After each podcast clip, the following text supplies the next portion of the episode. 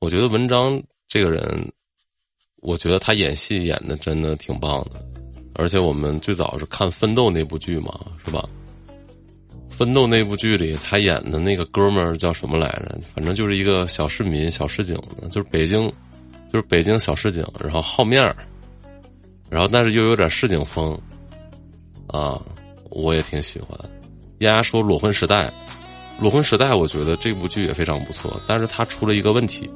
这个问题呢，就是我觉得其实对我来讲啊，就是我这个人就是精神可能正常的恋爱思维跟大家不一样。就是我觉得他出轨了吧，我也能理解他为什么？因为你想想，就你跟一个人这一辈子，然后然后他有没有可能会遇到就是比你老婆更好的这样的一个姑娘？我觉得是有可能的。但是你如何选择啊？这是你自己的问题。就是所以我说，爱情一定是越爱越有的。你们年轻的时候吧，多谈恋爱，等到了后面，你才知道什么叫责任啊，什么叫家庭啊，你才会有这个意识。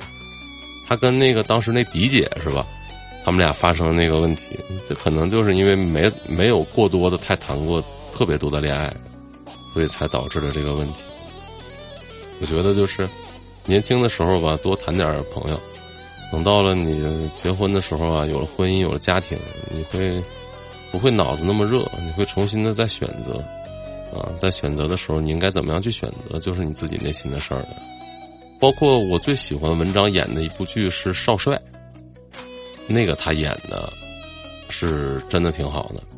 他讲的那个整体把张学良的演绎啊，那种公子哥啊。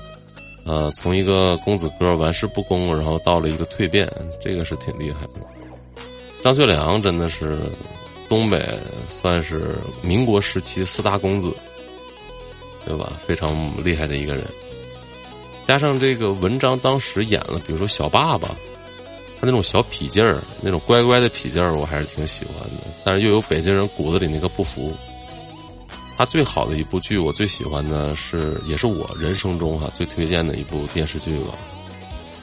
我推荐三部电视剧，一个是呃《正阳门下》，就是北京人必看；还有一个呢是与青春有关的日子。这部剧里面就文章就在里面出演，叫卓越。我之前网名也叫卓越。就是因为看了他这个名字啊，还有一部剧叫《血色浪漫》啊，我真的这几部剧就是基本上我每年吧，或者是隔个两年我就要看一遍，就它能带给我很多温暖。我觉得文章应该能越走越好，希望他在这个演艺生涯吧，以及在演艺的道路上，真的能再去再为大家呈现一些比较完美的作品和完美的人物刻画。